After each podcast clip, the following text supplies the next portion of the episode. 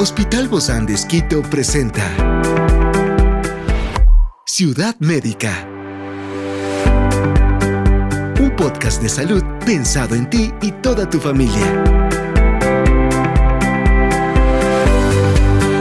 Hoy tenemos a una experta para hablarnos sobre los cuidados del cuero cabelludo. Se trata de la doctora Margarita Torres, dermatóloga con especialidad en tricología del Hospital Bozán de Esquito.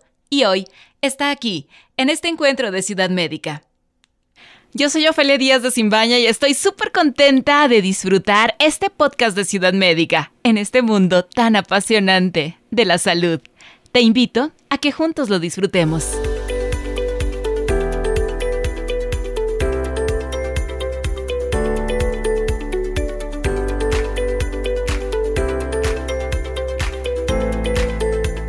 Conoceremos la importancia de mantener un cuero cabelludo saludable, los problemas comunes que pueden afectarlo y cómo implementar rutinas y hábitos que promuevan su bienestar.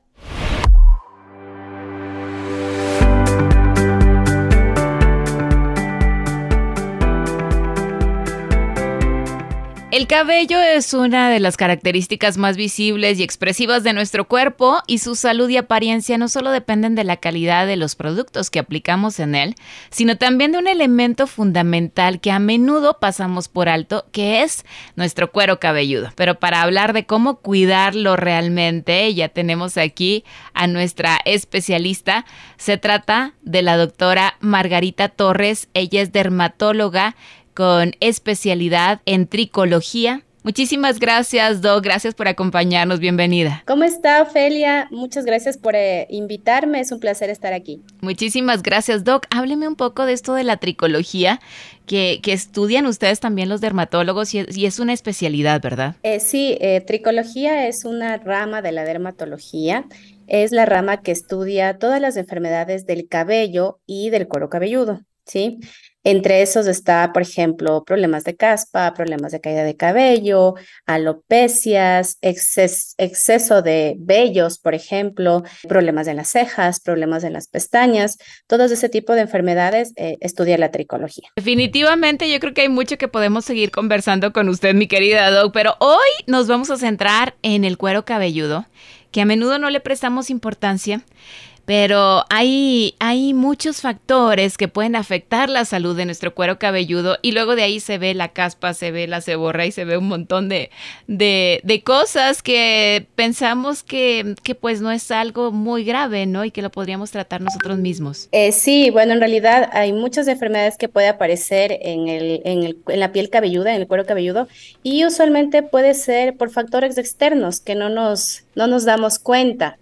Por ejemplo, Em, el tipo de shampoo que usemos o si nos gusta usar cremas para peinar o sprays para, para el peinado, influencia bastante en cómo va a estar nuestro, nuestro, nuestra piel del, del capilar, nuestra piel del cabello. El famoso alaciado, ¿no? Que nos hacemos ahora todas las chicas o la mayoría. Sí, sí, en realidad, eh, bueno, todo lo que, todos los tratamientos cosméticos que usualmente nos hacemos, como eh, queratinas, laciados o eh, hacerse churitos, por ejemplo, todo lo que significa aplicar un químico para alterar la estructura normal del cabello puede producir alteraciones, tanto en la fibra capilar, es decir, en el cabello como tal, y también en, nuestro, en nuestra piel cabelluda. Muchas veces puede inflamarse, puede descamarse, si es que alguna de esas sustancias eh, es muy fuerte para nuestra piel. ¿Y será, Do, que hay algunos cueros cabelludos más resistentes que otros? Claro que sí. Es como la piel,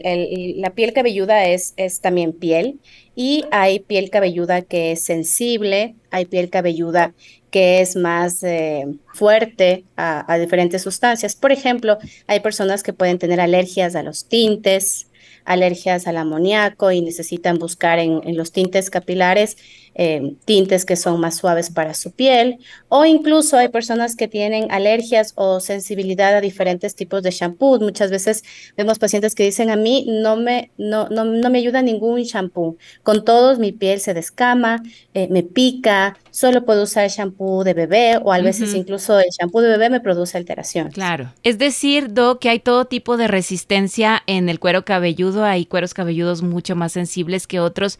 Pero, ¿cómo mantenemos el cuero cabelludo, Doc, limpio, libre, por ejemplo, por lo menos de la caspa, porque esa es una, no sé si esa es como la mínima dentro de mm, tantas afecciones que puede tener. Claro, bueno, yo creo que primero tenemos que hablar cuando hablamos de una piel cabelluda sana, es igual a un cabello sano. Y eh, la piel cabelluda sana va a tener un pH eh, normal, que es un pH ácido, usualmente desde 4.5 a 5.5 de pH. Es muy similar al pH de nuestra piel. Entonces, cuando hacemos eh, tratamientos, excesivos, usamos shampoos que no son adecuados para nuestro tipo de piel cabelluda, este pH se altera. Cuando esto se altera, empiezan los problemas de descamación, de caspa, de irritación en el cuero cabelludo, también incluso eh, de picazón, picazón en la cabecita, y no solo se altera eh, la piel, sino se va a alterar el cabello. Experiencias excepcionales son el motor que nos anima a trabajar por la salud integral de nuestros pacientes. Expresamos el amor de Dios para dar prioridad a la vida por sobre todas las cosas. Seguimos con nuestro compromiso, la seguridad del paciente. Hospital Bozán de a la gloria de Dios y al servicio del Ecuador. Por ejemplo, eh, cuando los cabellos están dañados, el pH se vuelve más alcalino, es decir, sube y eso hace que la cutícula, lo que hace que nuestro cabello esté brillante, esté sedoso, esté bonito, se abra y pues nuestro cabello se va a hacer más débil, se va a encrespar más y por ende vamos a tener un cabello áspero y que se empieza a caer, que se empieza a romper más fácilmente. Ahora, Doc, yo parece que ya estoy escuchando a todos nuestros amigos y amigas, sobre todo mujeres, ¿no? Que decimos, pero es que, Doc, usted no conoce mi cabello. Yo desde que nací lo tengo así, lo tengo áspero, lo tengo seco. Eh, el mío no brilla como el de otras personas. O siempre que me hago algún tratamiento, pues obviamente voy a alterar. Y no vamos siempre con un dermatólogo. Es lo regular, ¿no? Uno no va con un dermatólogo para saber qué champú se va a aplicar. Claro, bueno, usualmente lo que se recomienda es conocer tu tipo de, de, piel cabelluda. Si tienes un, una piel cabelluda grasosa, es decir, que si no te bañas todos los días, el cabello está muy, muy, muy graso, o que tienes caspa frecuentemente. Si es que ese es el caso, pues la piel cabelluda es grasosa y esas personas necesitan shampoos para cabellos grasos y el lavado del cabello frecuentemente, todos los días. Muchas veces eh, los Se piensa lo contrario.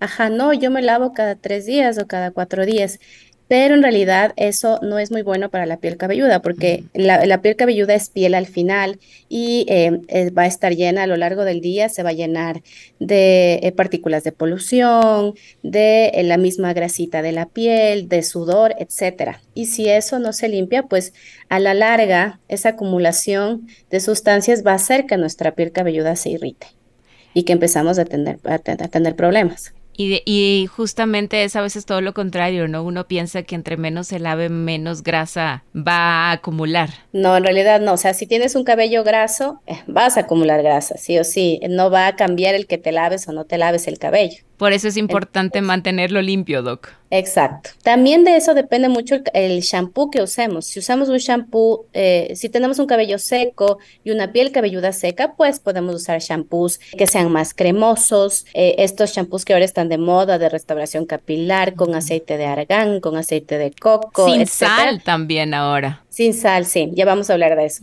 Ciudad Médica. Todos estos que tienen aceites son shampoos grasos. Si una persona con cabello graso, con cuero cabelludo graso, se pone este shampoo, pues le va a salir caspa inmediatamente. No es un shampoo adecuado para ello.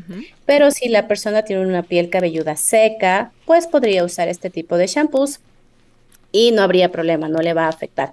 Por eso depende mucho el tipo de shampoo que usamos.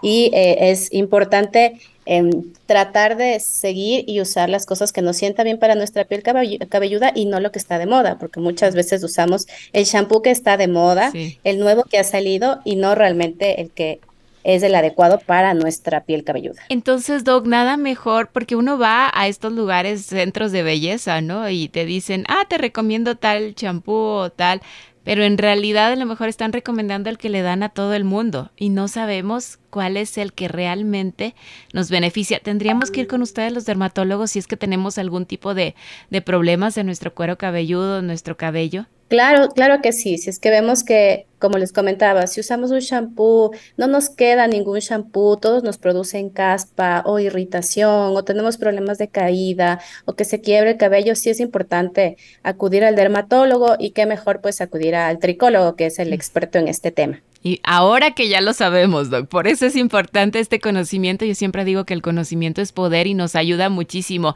Ahora, Doc, ¿influye en algo la dieta en la salud del cuero cabelludo y del cabello? Sí, influye muchísimo. El cabello para estar sano y para crecer adecuadamente necesita varias eh, vitaminas y varios minerales para crecer. Sí, dentro de estos, la famosa biotina, que imagino que todos han, han escuchado, también necesita. Yo no, Doc, así que háblenos un poquito qué es esto de la biotina, por favor. Bueno, la biotina es una vitamina, es una vitamina B, y lo que hace la, la vitamina B es endurecer las queratinas del cabello. Permite que sea un cabello fuerte, que sea un cabello sedoso y bonito. Pero eh, no solo necesitamos biotina, sino necesitamos muchos otros minerales, el selenio, el zinc el hierro es súper importante para el cabello, la vitamina D también es bastante importante para el cabello. Cuando tenemos problemas de deficiencia de alguno de estos, podemos tener enfermedades capilares y alopecias. Por ejemplo, mm. hay ocasiones que por alguna situación tenemos un problema de anemia, se va a caer el cabello